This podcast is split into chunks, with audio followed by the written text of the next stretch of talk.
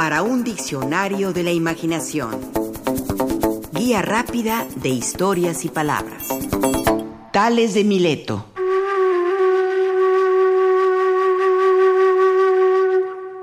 Fue uno de los grandes sabios de la antigüedad. Fue el primero en demostrar que el círculo es dividido por el diámetro en dos partes iguales. También el primero en saber y decir que los ángulos de la base de todo triángulo isósceles son iguales. Apolodoro, en sus crónicas, afirma que nació en el primer año de la Olimpiada 35, es decir, en el año 640 antes de nuestra era, aunque hay quien afirma que fue en la Olimpiada 39, es decir, en el año 624 antes de Cristo. Era uno de los siete sabios de Grecia. Fue filósofo, matemático, geómetra, físico y legislador. Según nos cuenta Eva Galera Verdú, Tales de Mileto descubrió la Osa Menor, predijo los eclipses de sol y solsticios, descubrió el curso del sol de un solsticio a otro y demostró que la luna era 700 veces menor al sol, fijó como último día del mes el 30, inventó las estaciones del año y lo dividió en 365 días.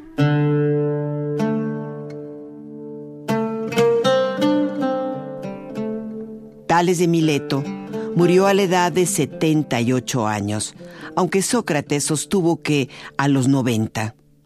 Su vida, larga y fecunda, está llena de anécdotas que lo dibujan de cuerpo entero y nos hacen conocer a este filósofo desde distintos ángulos.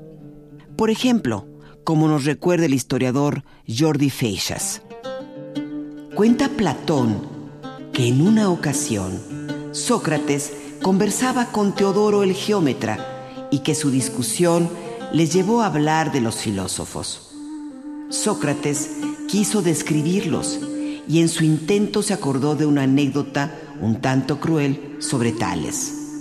La historia decía que el sabio de Mileto se cayó en un pozo mientras estudiaba los astros y que una sirvienta tracia que presenció la escena se burló de él por pretender conocer las cosas del cielo mientras se olvidaba de lo que tenía bajo los pies.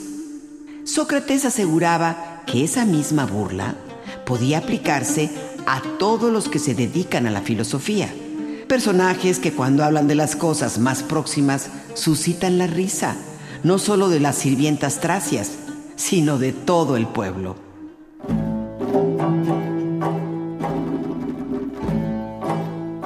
En otras anécdotas se encuentra una que nos llega por Heródoto, quien relata que el filósofo y astrónomo Tales de Mileto logró desviar el río Jalis para que fuera cruzado por el ejército de Creso.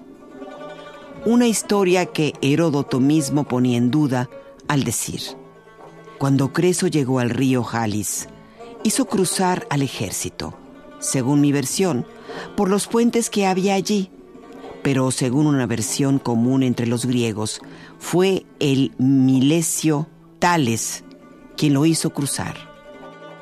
Se dice que como Creso se encontraba en dificultades para que el ejército cruzara el río, Tales, que estaba presente en el campamento, hizo que el río que corría por la izquierda del ejército fluyera también por la derecha.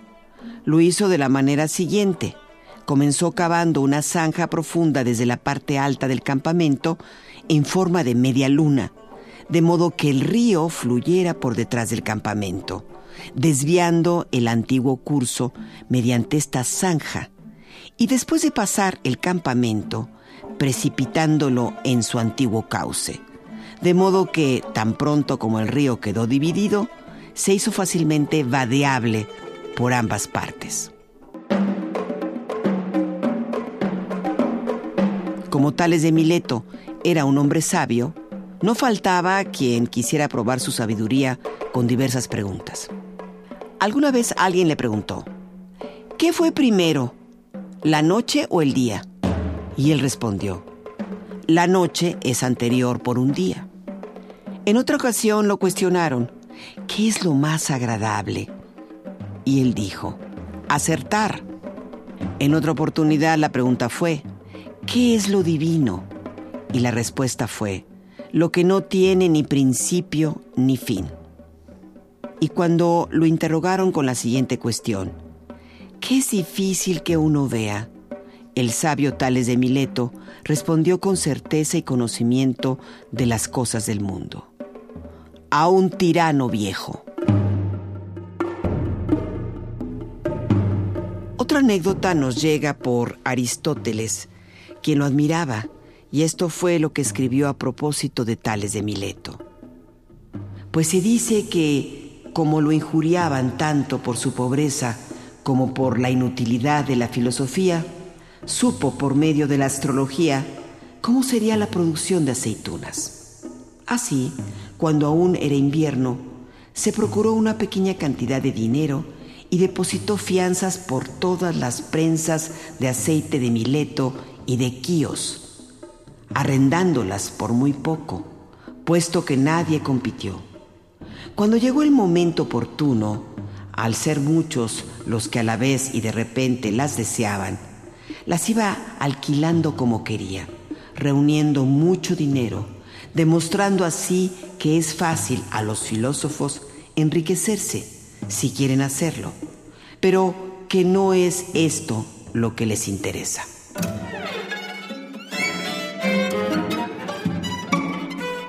Tales de Mileto consideraba que hasta los seres inanimados tenían alma y para demostrarlo usaba los ejemplos de las piedras de magnesia y del ámbar.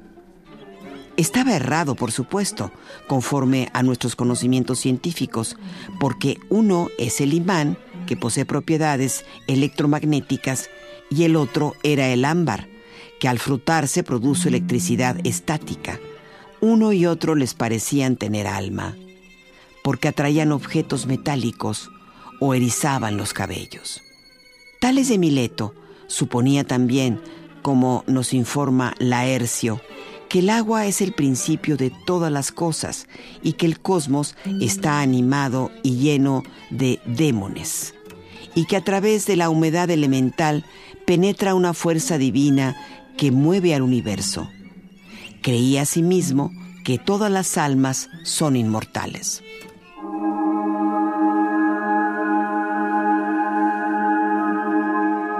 Claro, muchas son suposiciones basadas en los sentidos, acaso de índole mitológica o religiosa, pero hay otras donde se demuestra su genio científico, ya que Tales de Mileto fue el primero en calcular la altura exacta de las pirámides egipcias.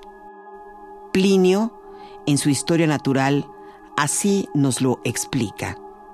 El Milesio Tales descubrió cómo reconocer la medida de su altura, de las pirámides, midiendo la sombra a la hora en que solía ser igual al cuerpo. Y esto agrega Plutarco.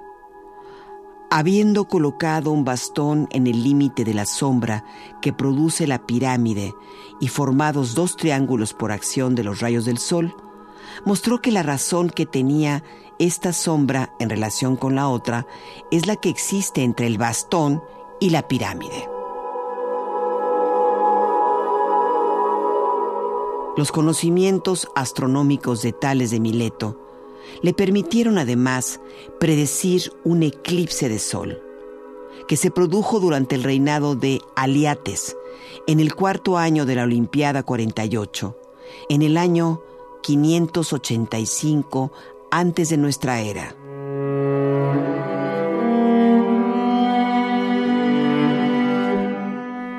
Sin duda, Tales de Mileto fue un sabio cuyo legado permanece hasta nuestros días. Cuando murió, sofocado por una multitud que presenciaba una competencia deportiva, se hizo grabar en su tumba lo siguiente. Si pequeña es esta tumba, su fama es amplia como el cielo. Ella encierra al muy inteligente Tales de Mileto.